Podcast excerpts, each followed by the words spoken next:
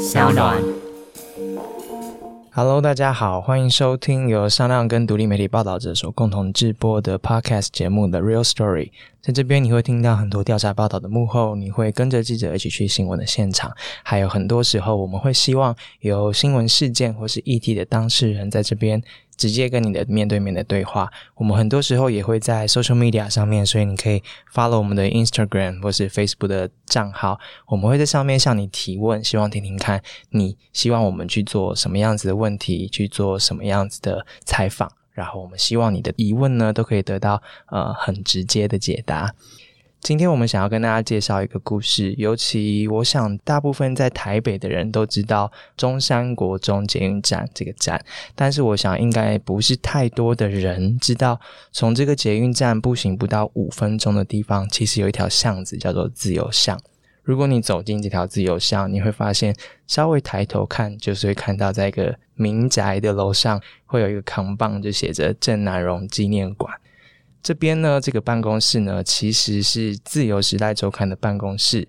那在这边，其实有一本最久的党外杂志，它经营了超过五年，三百零二期。然后在解严之前，甚至到解严后，在台湾当时的时空背景之下，是被政府查清最多次的刊物。它总共换了十八次的名字，一直在这个办公室里面向全台湾进行发行。这个地方也是自由时代的总编辑郑南荣当时自焚的地方。在一九八九年四月七号那一天，郑南荣因为他刊登了台湾共和国宪法草案，后来遭到了涉嫌叛乱的这个罪名，受到传票。但是他选择没有让自己去接受逮捕，他在这边自穷。在七十一天之后，一九八九年四月七号，在自由巷的这个位置，在警力强行进入之前。他用打火机跟汽油终结了自己的生命。当时的爆炸的场景跟那个燃烧的火焰，你今天如果走进郑南荣纪念馆的话，其实都会透过影片可以看到。你也可以看到那时候的火焰留下来的颜色，在这个空间里面，让每一个人去感受当时一本杂志要运作可能会付出的代价。你仔细看的话，会看到在当时加上了三道的铁门，为了不让警察进来。你会看到在这个被燃烧的办公室外面呢，会有很细很细的铁丝网，是为了不让警方丢的催泪弹有机会进入这个房间。你会在焦黑的房间旁边看到郑然荣的女儿郑竹梅写给爸爸的诗，那首诗是叫做《爸爸》。爸爸像太阳一样，如果太阳不见了，我会哭，我会叫，但还是叫不回太阳。你会在旁边看到竹梅写给爸爸的信，写的时间点是一九八九年六月十五号，也就是郑南荣自焚差不多两个月之后。他写给爸爸说：“爸爸，祝你在天国平安，不准吃太多的糖，也不能抽太多的烟。然后我送你一张图，希望你喜欢，然后还送你两颗球。”（括号绿色代表新国家运动。）当时候写下这些诗这个字句的竹梅，今天来到了现场。我们除了希望他分享他现在透过郑南荣基金会在推动相关的公民教育或是关于言论自由讨论之外呢，竹梅最近也透过促转会的安排，看了当时国家机器对于他爸爸所监控的留下来的文件，他有什么样子的感受？他有什么样重要的提问？希望现在的台湾可以好好的听一听，大家一起想一想。接下来是我们跟他的对话。竹梅你好。Hello，大家好，报道者的听众朋友，大家好，我是郑竹梅，很高兴来上知心的节目。谢谢竹梅今天的时间。那其实呃，认识竹梅也一些时间了，然后其实大家可能也都在不同的活动啊，或者是一些报道里面看过竹梅的报道，或是一些想要推动的事情。那刚刚提到那个地方，其实对竹梅来说不陌生，对不对？刚刚讲那个杂志社。对，他是呃小时候我爸爸的杂志社，所以小时候其实都在那边活动。活动你是有帮忙写稿吗？对，就是小朋友放学回家，就是先回杂志社，哦然后等爸爸下班或者是妈妈下班再来接回家里。所以你在那边是做功课吗？对，就是写功课的地方，有点像是某种安亲班吗？是吗？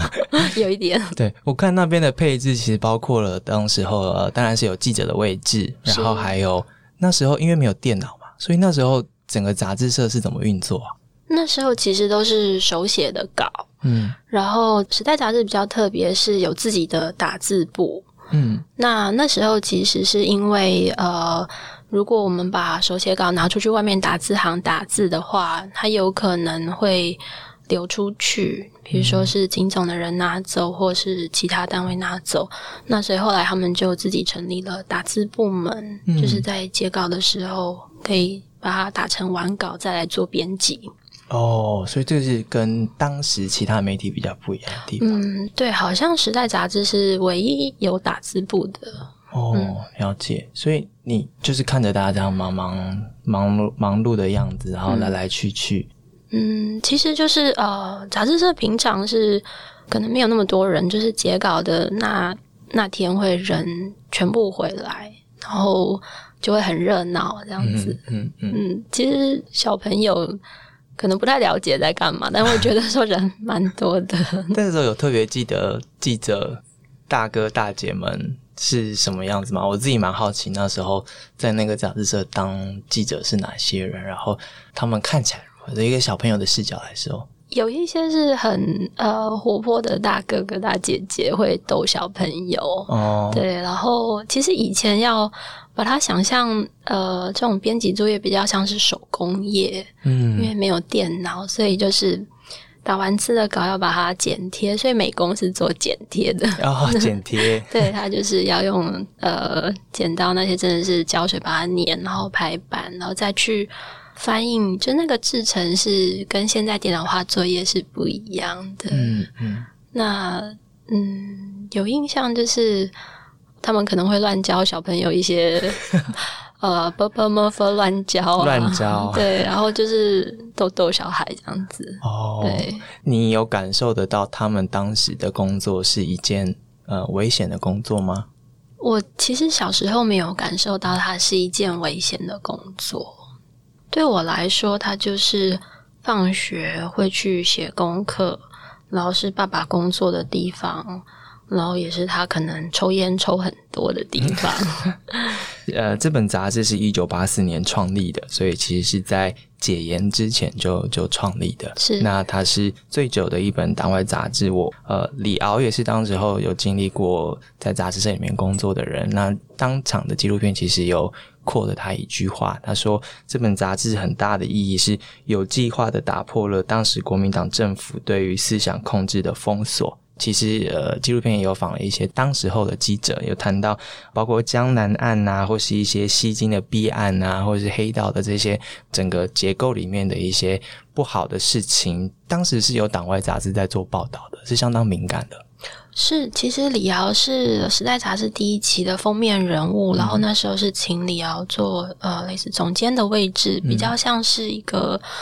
呃，由现在来看，像是一个市场取向，因为一九八四年成立的时候，李敖在党外的名声是很大的。那《自由时代》杂志作为一个新的呃刊物，它需要有一个有名气的人，嗯嗯然后同时也是可以让大家看到说，即便你的呃立场不一样，但是其实在那个时空是是可以共存的。哇，这是蛮有意义的一项举动。嗯，现在看也是。除了需要有自己的打字部之外，在那个没有解严的情况之下，要讲一些政府不喜欢听到的事情。这个杂志要怎么运作？它要怎么送出去？或是大家是怎么阅读它、怎么买到它的？后来听到蛮多的故事，是其实包含呃要配送这本杂志的发行，就是一场叠对叠的，像电影情节一样，他们可能会需要用卖菜车，然后救护车不同的车辆，试着把杂志从印刷厂送到配送的书报摊。哦，嗯，发送出去。那甚至你要买杂志的人，他要买杂志的时候是要跟老板偷偷的说那个来了没，啊，是吗然后老吗？板就会从桌子底下拿出卷好的东西交给他，像在黑市交易一样。哦，真的。对，所以整本杂志的存活，其实是每个环节都是偷偷来的。对，我觉得比较像是后面整个现在来看，就是那个印刷产业还有物流，是我们现在可能有点难想象的状态，就是在严密的监控下，大家还是想要知道到底发生什么，或是想要知道主流媒体不能报道的题目内容是什么。嗯，我我听说以前还需要夹在其他的书里面看，这是我们最近听到的一个故事，就是其实中部有租书店有在出租《时代》杂志，但是去租书店租的人就是也要偷偷摸摸把它夹在那种。呃，外表比较新三色的杂志 里面，然后看到那个租书店的小孩都会说叫你爸爸妈妈出来，然后他要来租那个哦，所以就是宁可被误会说你是要看别的东西，也不要让人知道你是要看党外杂志。哇！但你小时候在那边，其实看不出来大家在做这么危险的事。对，其实小时候我在那个地方，呃。我可能没有意识到，我也没有感觉到说那是一个危险的工作场合。嗯，但只知道大家很忙碌。你有问说，嗯，爸爸，你大家到底在干嘛？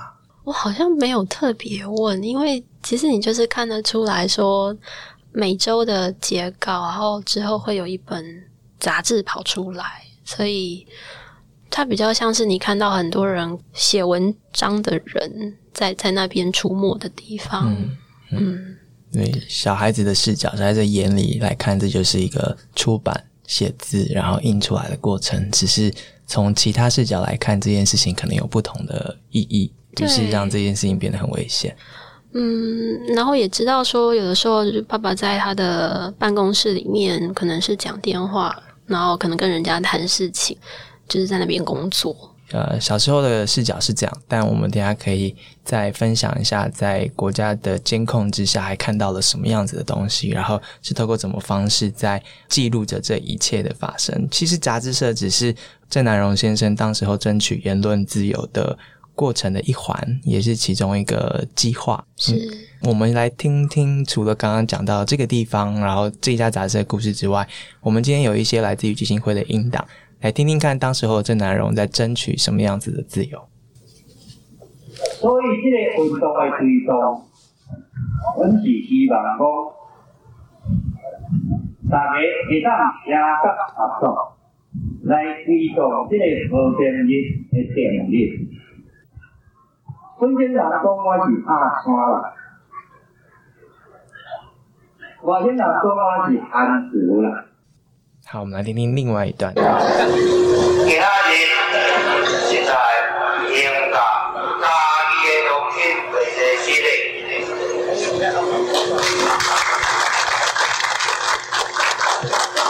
本地车头的这班受到种种的压力，有较简单，但是我相信这是种严肃的代志。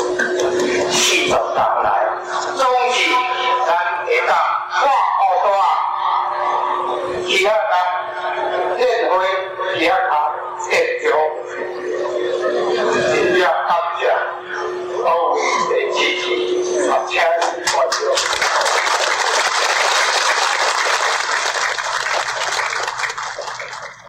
刚刚听到这两个片段，主媒应该常常听。没有，其实是。这一次，呃，志熙说，哎，要找一些音档，然后我们找出来。那老实说，那个有一些，因为它其实是含影片，那其实我可能也是第一次完整的看到那个影片，比较认真的看它。嗯，刚刚听得出来，一个是在嘉义，然后可不可以介绍下当初这两段声音的时空背景？这是在呃。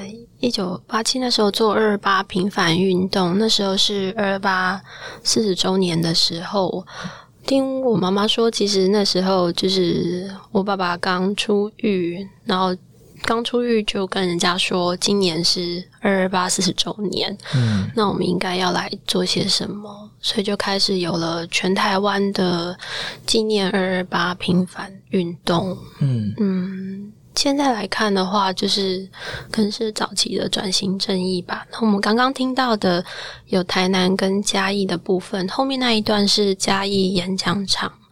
其实我呃昨天听的时候，我看了他的那个，听到他讲的话，然后心里会觉得，嗯，觉得诶，怎么是他来道歉？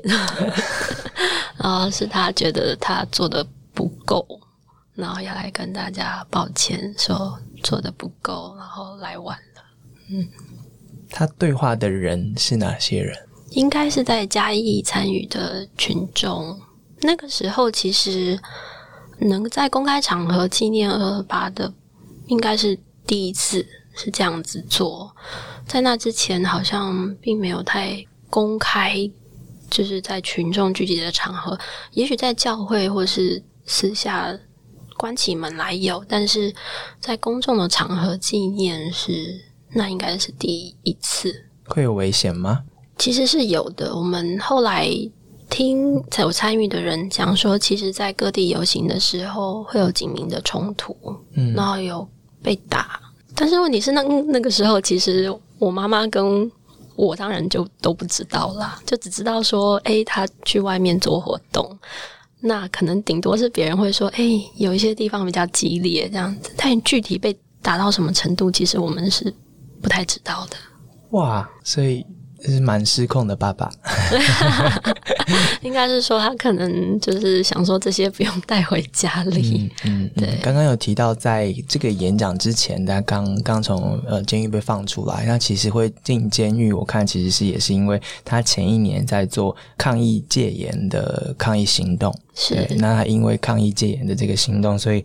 后来有一个其他的名目的一个呃罪名，然后在没有审判之下就关了他八个月，所以关完之后被放出来，在做二二八平反的这个运动。是，其实是前一年做呃抗议戒严，那时候是三十八周年，那做那运动的时候还没有还没有戒严，那之后就是用。呃，违反选罢法的名义进入看守所，可是当事人呃张德明其实他后来自己也跳出来说，他不要来跟郑南荣主张妨碍名誉的部分，但最后还是是用这个名义，就是他到了土城看守所去。所以小时候其实是有一段记忆是，哎，爸爸不在家，所以呃抗议戒严，然后倡议二二八和平日，当时的诉求其实追查真相。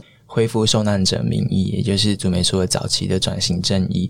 那他其实，在做了这些运动之外，他还有做这些新国家运动。然后刚刚提到这个杂志社不断的在进行当中。所以，呃，一九八八年有一件蛮重要的事情，是杂志刊登的一个东西，是台湾共和国宪法草案，是一个在国外的博士生写的一个稿子，然后他刊登在了杂志上。嗯，他其实是已经是国外的学者了，在日本的大学任教的公法学者徐世凯。然后那时候台湾新宪法草案或共和国宪法草案是在一九八八年底的时候在《时代》杂志上面刊登。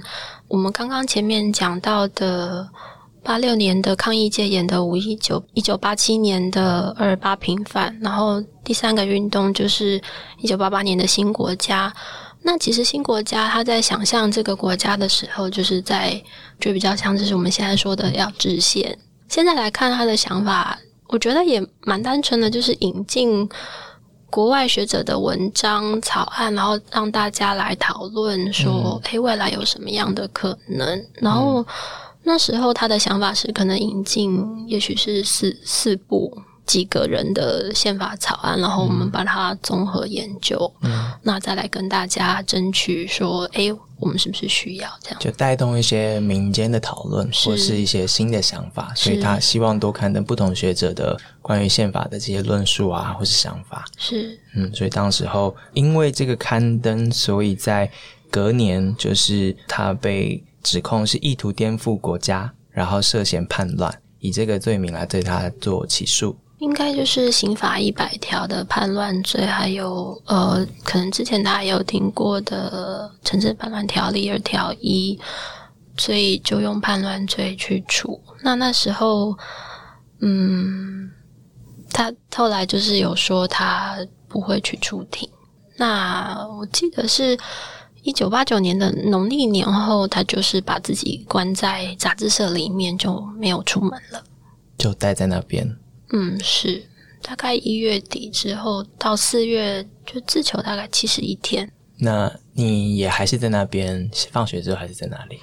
对，就变成我们家的生活的重心就更在杂志社了。就是我们除了回家睡觉以外的时间，我们都尽量在那里。甚至有的时候，我跟我妈妈也是睡在杂志社的。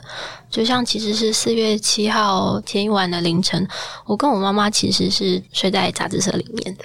我妈妈只是是从杂志社，然后她回家拿了衣换了衣服，然后她去上班。那我就是在杂志社里。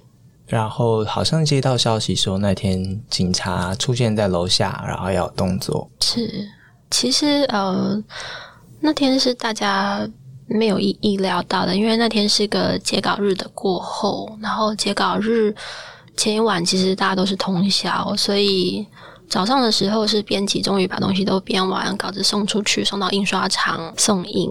那发行的人会在印刷厂要顾。然后准备要配送，那编辑就回家。然后早上其实行政的人也可能没有那么早来。你后来被带走了？对，我当时在现场，然后后来就被带到中山分局，被警察带走。对，就是他们说是把我们救出火场。呃，你要说是逮捕或是救，其实。就是看，的确是把我们就是接出来，然后但也把我们就是，呃，我后来才知道说，原来我妈妈那一天都在找小孩，但后来找小小孩在哪里？对，那我是到傍晚以后才回到家。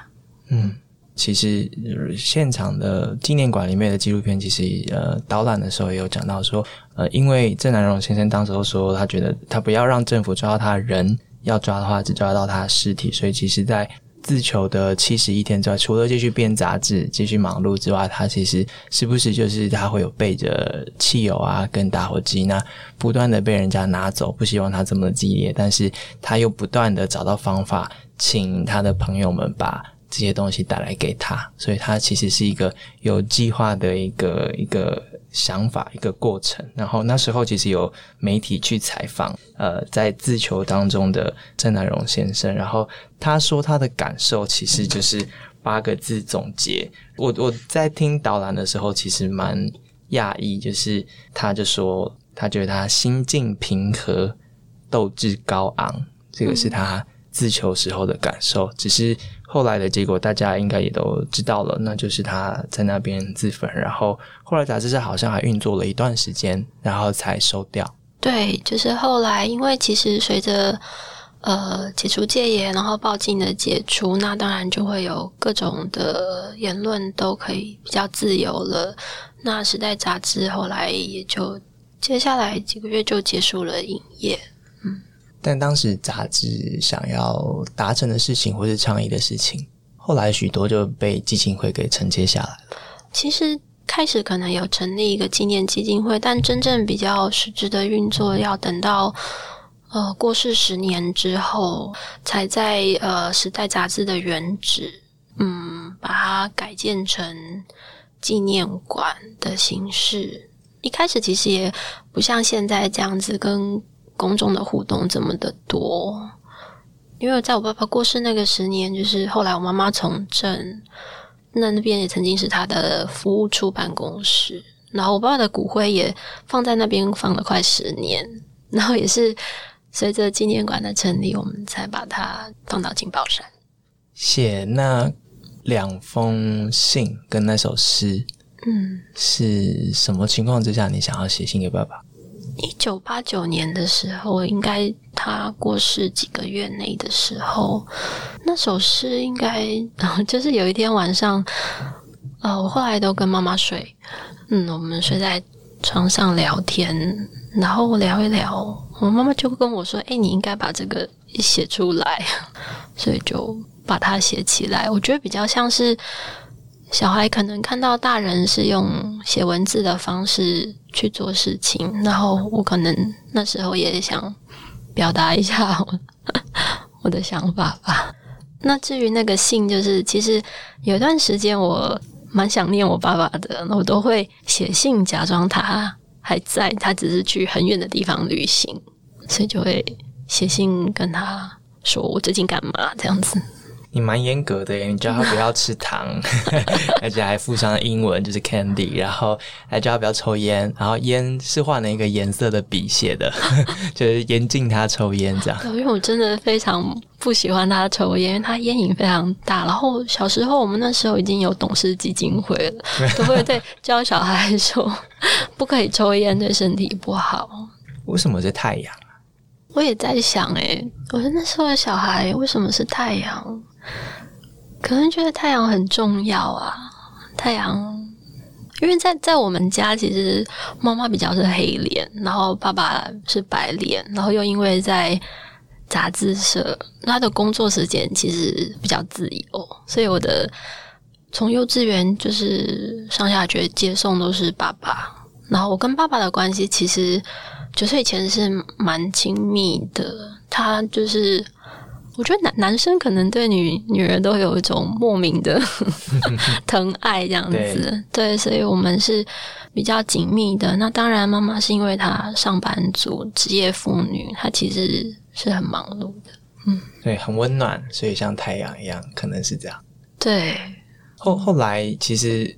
剩下你跟妈妈的日子，然后其实纪念馆里面有一些你跟妈妈，比如说妈妈参选的时候你的照片啊，然后嗯，其实后来你成长的过程，其实其实照理来说，大家应该都不太知道，嗯，因为你也其实也不算是公众人物，所以其实大家本来就不会知道说后来你做了什么样子的决定，或是说你的学习、你的成长这件事情跟呃杂志社或是爸爸的一生有什么样子的关系？你愿意分享一下吗？在成长的这段过程当中，刚刚描述的这一些，对你来说的意义是什么？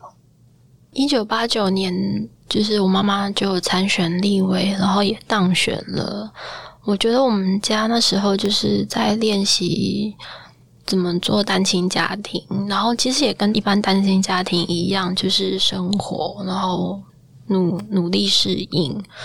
对我来说，嗯，比较特别就是每年四月七号，就是大家会纪念郑南荣，那我们就也会一起去。然后，甚至是一九八九年有一段时间，就是有一个活动是把郑南荣的骨灰撒在全台的，然后那是一个就是很多人一起去纪念郑南荣的活动。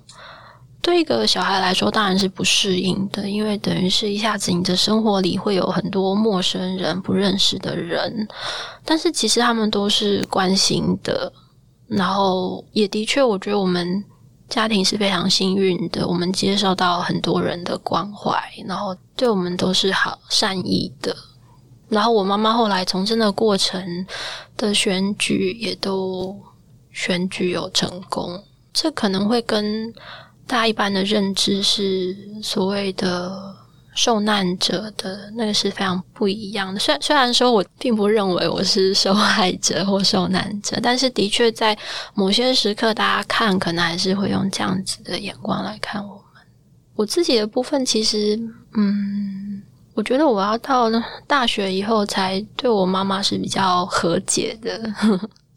不然，其实我觉得小孩会莫名的有一种。怪罪说妈妈为什么要出来选举？就是我觉得他做这个决定变成公众人物，那我一直很不适应作为公众人物的家人。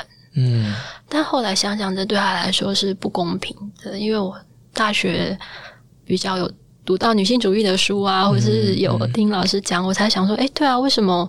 为什么我是我是怪妈妈？对我，我为什么就是好像我生气的对象是是他哦？今天在这里讲出来 对，但我觉得就是我也意识到说，哎，其实这可能这是不公平的，我自己没有意识到这一点。然后我觉得我是大学之后我才练习在看，说我怎么跟我的家庭背景相处，然后。那已经是过世十年，然后再一次的转变，又是当然，我们每年还是一样，四月七号会有公开的仪式，或大家会提到郑南荣。但大概是我爸爸过世二十周年左右，呃，那时候公馆有个楼屋，嗯，就是一个表演空表演空间，然后它是一个纪念音乐会的场合。那我那天只是要去找我妈妈。对，但我后来发现，它是一个纪念郑南荣的演唱会。然后呢，对我来说是一个很大的冲击，是因为我看到很多跟我年纪差不多，甚至比我年轻的人，对，他们呃用他们的方式去纪念这个人，就纪念我爸爸。然后我我会觉得，诶，那我自己对于这些，我我我我会有什么？我有该有什么感觉？就是他除了是我爸爸以外。那我作为一个台湾人，我要怎么看待这件事情？嗯，我觉得我是从那之后我才练习，就是把它有的时候分开来看，就是除了是父亲以外，还有作为郑南荣。我记得有人跟我说：“诶，为什么你有的时候谈到他，有的时候你说爸爸，有的时候你说郑南荣？” 对，我觉得可能就是在这中间的转换。嗯，其实是练习了，每年或每次有不同新的。呃，事情产生的时候的练习，所以你开始做这个练习之后，真的有让你呃，对于郑南荣这三个字或者这个人有不同的认识吗？嗯，我觉得有。我觉得以前我会某种程度的不希望把自己，虽然这样讲觉得很不好意思，把自己跟他或我妈妈做连接。嗯，但我觉得现在好像又是一个呃。拿掉又捡起来的过程，对我，我觉得在某一些时刻，我可能还是会想要再更去了解他，我想要知道说，为什么他后来做那个决定，他为什么后来就这么这么爱他的家人，可是他为什么可以做出这样的决定？我觉得这是一部分我想要去做很多事情的一个。一个一个动力吧，然后在那个过程中，当然我还是一边就是呃念书、升学，然后毕业、就业，然后也是一个上班族，是 结婚到人生不同的历程，但是可能这些有些这个问题还是时不时会跑出来，丢掉、捡起来、捡起来之后，其实不管你是拿着、抱着、背着。它其实都是有重量的，你有感受到跟爸爸妈妈的这个连接带来的重量或是负荷吗？嗯，重量，我觉得我可能没有意识到，或者是那个时候的不想要碰触，是因为觉得太沉重吗？有可能是，我觉得那也许是人。的存活的本能，我们本来就不想要面对太沉重的事情，然后我们也的确生活就已经不简单了，你还要再一直看，那是真的是蛮痛苦的。是，可是，在某一个程度，我发现，当你真的开始去看了以后，你很认真的练习去看，然后你发现你不是一个人，你也会发现，其实他可能没有那么沉重，或者他也没有那么你想象中的可怕。嗯，我觉得在这个转变的过程中，我我觉得我不是一个人，嗯，这种的感觉是不一样的。什么样的事情，或是发生什么样的场景，让你觉得，嗯，我不是一个人？嗯，其实也可能是这这几年发生的事情啊。这样说好了，因为当然，二零一四年也是一个对我来说很重大的转变，是。那时候还是上班族，然后二零一四年一月的时候，就台南成大有个南荣广场命名事件。对，那那对我来说是一个冲击的原因，是我才意识到说，哎，即使经过政党轮替，那可能大家心里面的想法，可能我们还是是那么的不一样。嗯，但是那个不一样，我们要怎么样能够相互的理解？然后。我觉得我还是会在意说人家如何评价郑南荣，这个也是我自己才意识到说哦，原来我没有那么不在意。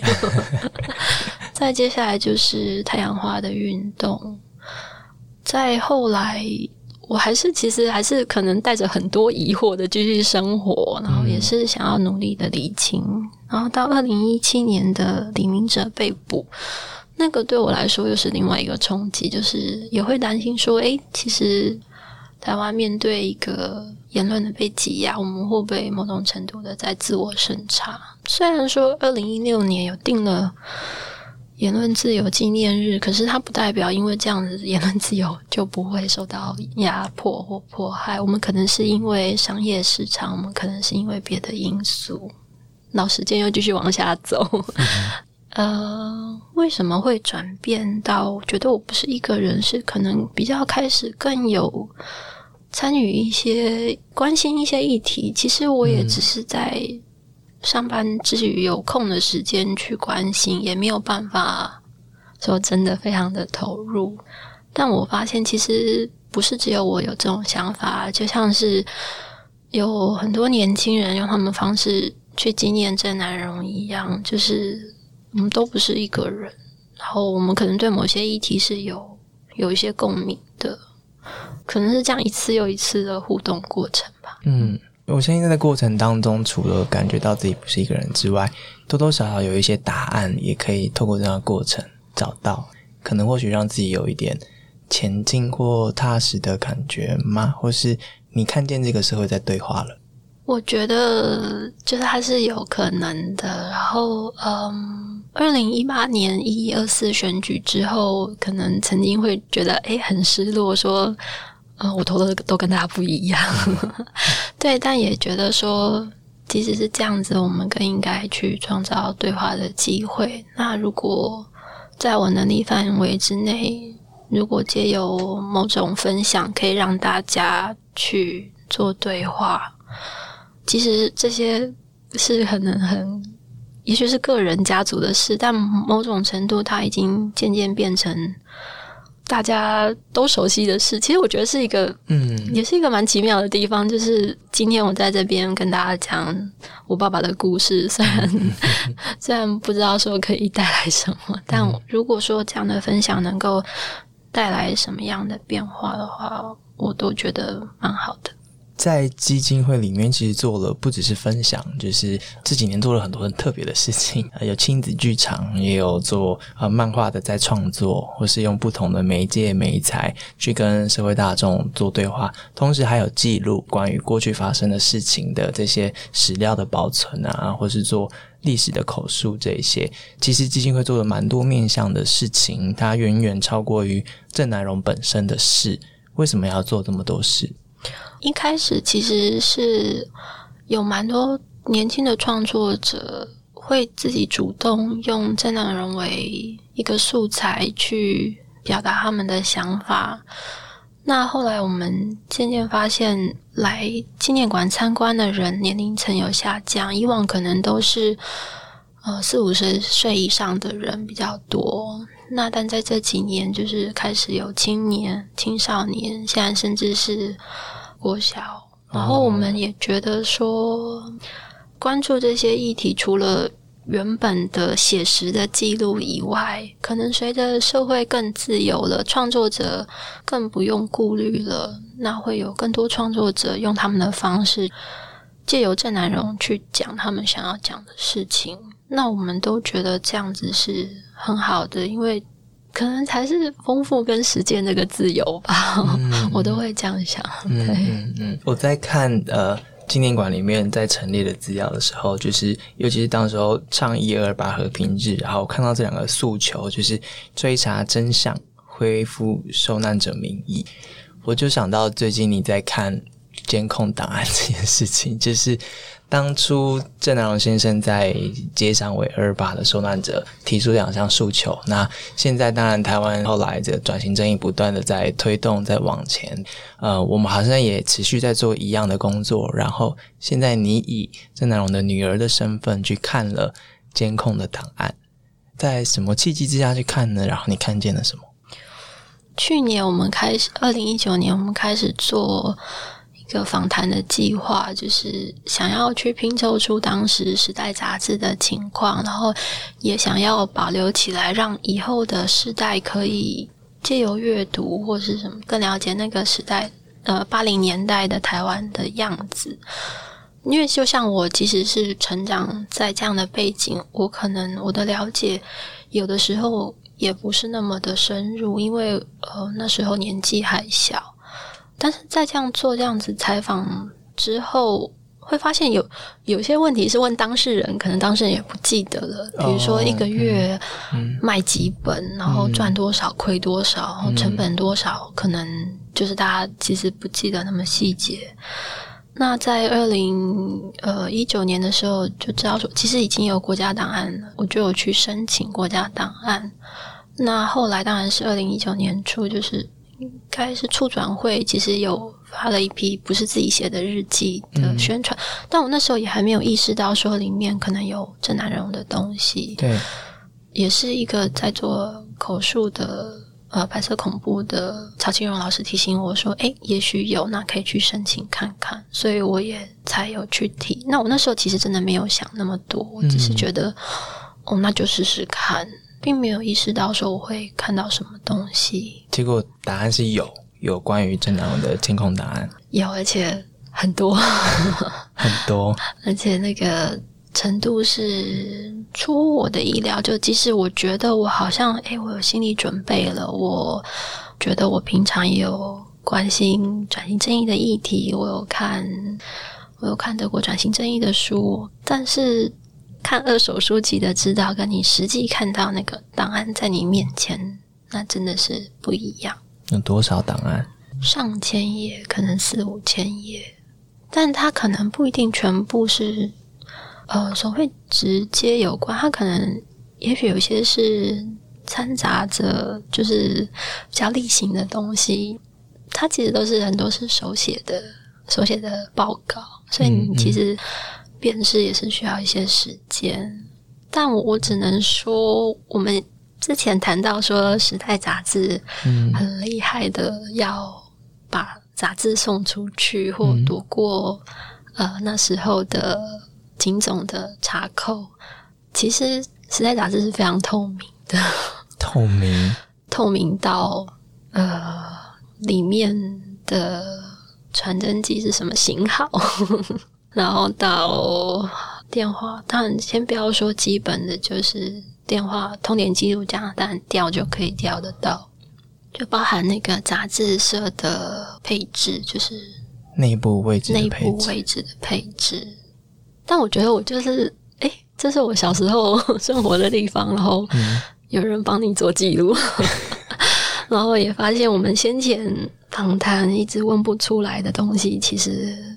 国家档案都帮你记录起来了，就是杂志社曾经一个月卖多少本啊，成本多少啊，这些东西，或者是啊，因为以前记者有些是用笔名嘛，嗯，笔名跟真名的对照有蛮多。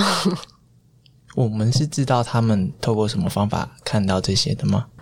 嗯，据报告上面说，就是有人在里面。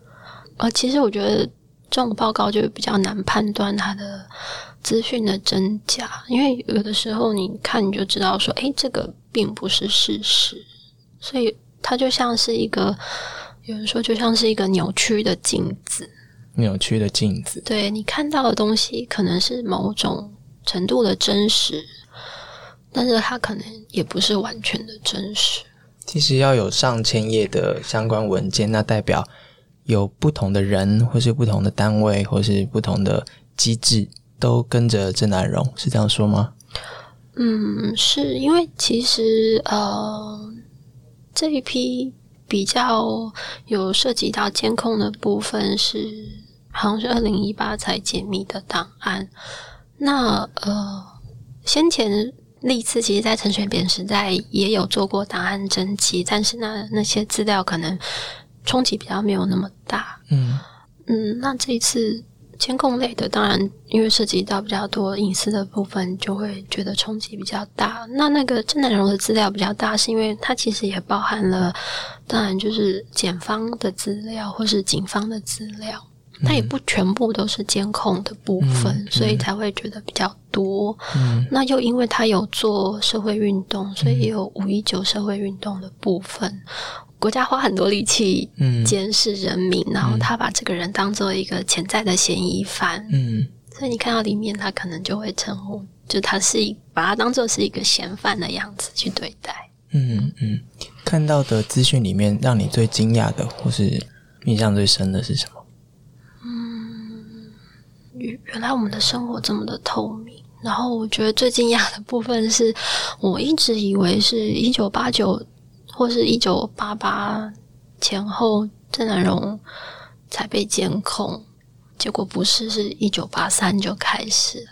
在杂志社之前，对，然后是在他在打外杂志的投稿啊，被认为是不妥文章，就被人举报，然后就开始在国家机器里面建立他的档案。然后这是我最惊讶的是，因为在那一个一九八三年的记录里面，上面就有写他有太太有小孩。那我只是会觉得很疑惑，说。国家知道这个人写不妥文章，那他为什么要知道他的家庭背景？呃，因为小时候其实家里或是周围的人会说：“哎，我们有被监控，或我们有被监听。”但有的时候你会觉得说：“真的吗？” 然后会觉得好像是都市传说，就有点其实会有点半信半疑。是，我我必须要说，我甚至会觉得说，是不是我们自己想太多？但后来结果证明说。真的没有想太多，他真的就是，他真的就是花很多的人力去做这件事情。然后，当然也不是只有郑南荣，也不是只有郑南荣的家人，就是他对很多党外的人都做这样，或者是甚至是校园的监控也都有。这样子的记录有写到什么你本来不知道的事情，是关于你自己，或是你的家庭，或是你的爸爸。很多 很多，真的很多。我看到他小学、中学、高中、大学的成绩单，我看到他当兵写的自传，这是他亲笔写的东西。然后，虽然那个自传可能是应付写，我看到他的笔记记录表，就是可能当兵需要有的东西，就是他会。可能叫你写十个例句，然后记录你的笔记。就我，我觉得我可能是看到那些东西，才有意识到说，哇，原来这种的掌控曾经是这么的全面。而这种全面的掌控，其实是可能是我们父母那一辈都曾经经历过的。我觉得这个认知也是让我有这种惊讶，就是因为以前人家跟我讲，或长辈跟我讲，我们就是说，哦，OK，但是你可能不一定。相信，或者是你觉得，哎，有这么严重吗？你看，即使是我是这样的成长家庭背景，我都会有点半信半疑的。嗯，妈妈知道吗？嗯，他知道有被监控，但是他可能也不知道有到什么样的程度。他有要看文件吗？没有，他说他不会想要去看，就是他觉得。他觉得他不想要再去看那些。我我觉得我必须要承认，说我当初申请的时候，我没有想那么多。我觉得，哎，他可能就只是一些东西而已。我没有想到，没有想到会是有复杂的程度在。然后，但是看了以后，我可以体会他不想看的心情，然后我也可以谅解他不想看。甚至我也觉得他不要看都可以，因为里面有很多叙述会是很不公平的。然后会是很伤害的，然后甚至是扭曲的，不是事实的。可是这些东西我们都没有办法去证明，因为你没有办法去证明一个不存在的东西，或是扭曲的东西。然后甚至我们也没有办法去求证的，有太多这样的东西在里面了对于其他的受害者或者是受害者家属，他们如果未来有机会，呃，也去申请这些档案，他如果想要准备他自己。他可以做些什么样子的准备？好像没有办法特别准备。我只能说，就是你必须有意识到，说我们看这些东西，它是经过扭曲的，它不代表真实。然后它的叙述是只是那个时候国家机器情势单位的一个控制手段，它记录这个。讯息是作为一个情报使用，那这个情报使用有可能是把这个人当做是国家的敌人来看的。那至于是如何做成，或是这些做成是不是有理由，或者是他是不是正确的，这都是我们可能没有办法判断的东西。然后，他可能需要时间的练习，就难免我的确在看的时候会有非常大的情绪在里面，花很多力气来调试吧。对，他会要消化。你会希望说，我看完之后还是相信人性？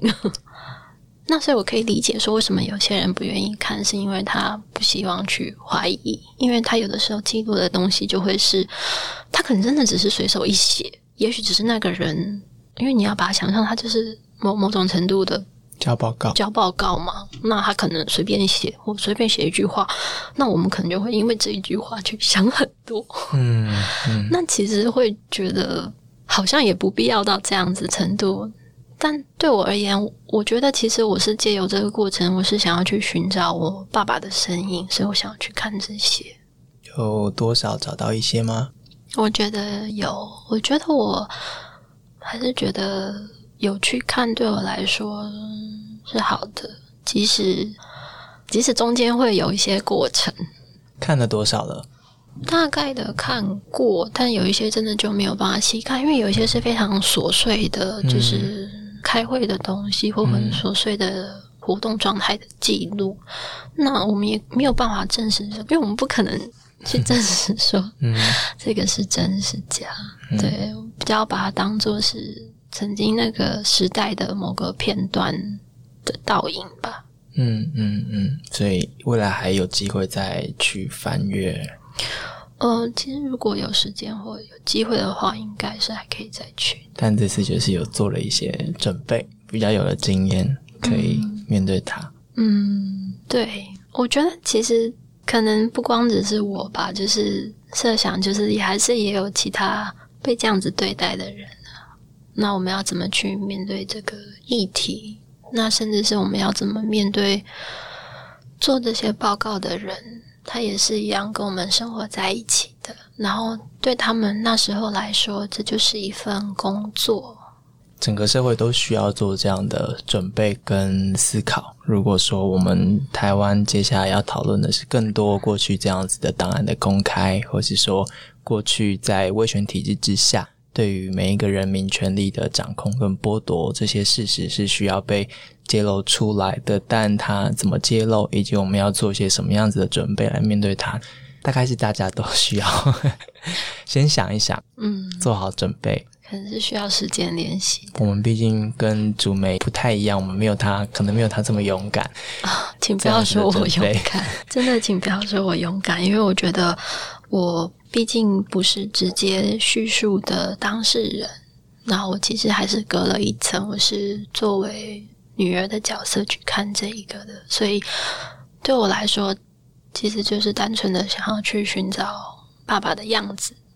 其实我们今天谈论的这个档案公开，或是对于人民的监控，当然大家都会自然而然可能想到德国。那德国其实，在东德跟西德合并之后，就是柏林墙倒下之后呢，大量的当时候是塔西的文件就。流出来，应该说大家都知道这些文件，那他们选择把它保存下来，所以这些文件其实累积起来，如果排起来的话，大概一百一十公里长。你可以想象，那是一个多么庞大的一个绵密的机器在监控他们的人民，他们一样面临到一样的问题，这些档案留下来了，那然后呢？谁可以看？我们怎么看？那它的揭露对于公共利益来说能够有什么样子的帮忙？然后我们怎么去了解过去那一段的时空，或是在扭曲的镜子里面，我们到底想看见的是什么？这个其实德国是一九九零年柏林围墙倒下统一之后，一直不断的公众的讨论之后，才最后有了施塔西档案法，规定这些档案做什么样的运用。两个观念可以跟大家稍微提醒一下：知情权是一定要的，也就是这些必须被知道。但是同时，他们更重视的是隐私权，也就是里面所记录的当事人，可能只有当事人自己才有办法翻阅关于他的文件。然后，他的文件当中如果有其他人的名字的话，其实是被涂黑的。即使你是记者或是学者，要进行研究或是调查的话。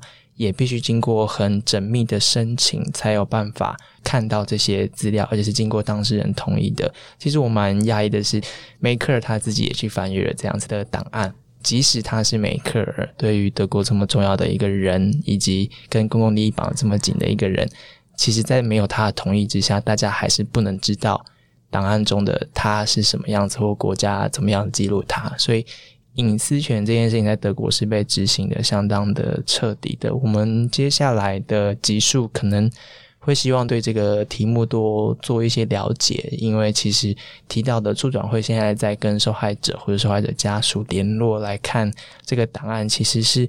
正在想要带起这个公众讨论，是这些档案我们要怎么样的运用？那对当事人或家属来说，希望这些档案被怎么样子的开放？这也是今天主媒想要跟大家对话的一个题目。对我，呃，应该是说想要让大家理解，就是国家机器曾经是可以这样子的全面的控制人民，然后我们要怎么去面对？当然是希望不要有这样的状况再次发生。可是，当国家权力在执行所谓维护国家安全的前提下，那一条线是什么？人民的权利跟国家的那一条线是什么？今天你要，比如说你要知道他家里的感情生活状况到什么程度，那那些资讯情报是要拿来做什么使用？那些是不是必要的？这个都是可以讨论的。然后我也觉得，我们应该要练习去看过去的原因，并不是我们沉溺于过去，而是就是我们要放眼未来。其实我们是想要未来更好的。嗯，基金会现在在倡议的言论自由，虽然讲的可能是来自于过去，但是它是一个很当代的问题。这在全世界都是很多地方很挑战。然后在台湾，当然我们也必须更强化对这个概念的认知跟执行。呃，看了这个档案之后，最后想问一下，他可能对于基金会未来想做的事情，或者主媒想做的事情，有什么样子的影响吗？嗯，因为郑大荣基金会当然还是是以就是继续的说说郑大荣的故事为主。我们其实之前也一直都有在做历史讲座的活动。那我个人的部分就是。刚刚我说的，二零一八开始比较有在做讲座、家族故事的分享，去连接转型正义。我的想法是，对我来说，转型正义是面对过去。每一个人其实面对自己的家族故事，也是一种面对过去。那如果我们能够把自己的家庭故事叙记录、叙述说好，我们爸爸妈妈的故事，然后我们的阿公阿妈的故事串联起来，就是台湾。的一部分，用这样子的方式去跟大家做分享，是因为很多人听到转型正义会觉得很害怕，它是政治斗争的工具，或是觉得，诶，我们家没有白色恐怖的受害者啊，我们也不是二二八的受害者，这些跟我好像没有关系。可是我觉得不是这样子，就像是，就像是我们其实不是犹太人，可是我们都知道。犹太人的故事啊，就是我们既然在台湾这个土地上，我们要怎么？嗯，对我来说，始终都是我认识的不够多。昨天听了郑南荣的那一句话，就是做的不够多。其实始终都还是要继续的努力做下去。朱梅今天很。很大方的来这边分享了，然后被我问了很多的问题，我们谈了很多，从那个地点，然后那段过去，然后他自己的成长，还有他现在面对到的档案，然后未来基金会想要跟大家对话的事情，其实要说这些都非常不容易，所以我也也很害怕我自己问的问题恰不恰当，但。呃，如果主们愿意让大家知道这一些，也觉得这个故事的分享可以让大家一起来把认识台湾这块土地上面的事情，可以一起把这个拼图拼凑起来，那我们就一起来努力试试看看。所以今天的分享可能对很多人来说是起头，也可能是一个转泪点。我不确定。那如果你听完今天的节目有什么样子的回馈，呃，欢迎都呃写信给我们，或是写问卷给我们，也可以直接私讯到正南荣基金会的粉丝页。那如果你希望成为基金会的志工，或是你希望支持基金会的工作的话，呃，以定期定额的方式，这些其实也都是一起走下去的一个一个方式。今天的分享很难得，然后我们希望我们有做到，呃，让你。不会有 太多的不开心或是不舒服，然后就不好意思，就是我觉得我今天比较没有因为刚慈禧说不可以看很高，因为比较怕比较没有条理。但我希望大家记得郑南荣，除了是他最后那个激烈的行为以外，请记得他是一个人，然后他是一个为人子女、兄弟、朋友、丈夫跟父亲的人，他就是跟我们周遭一样的人。即使他后来做出那个激烈的决定，某些时候我们也可以借由他的故事获得，对我来说获得某种勇气吧。嗯，非常非常谢谢朱梅，嗯，谢谢志信，谢谢大家的收听，谢谢，拜拜，拜拜。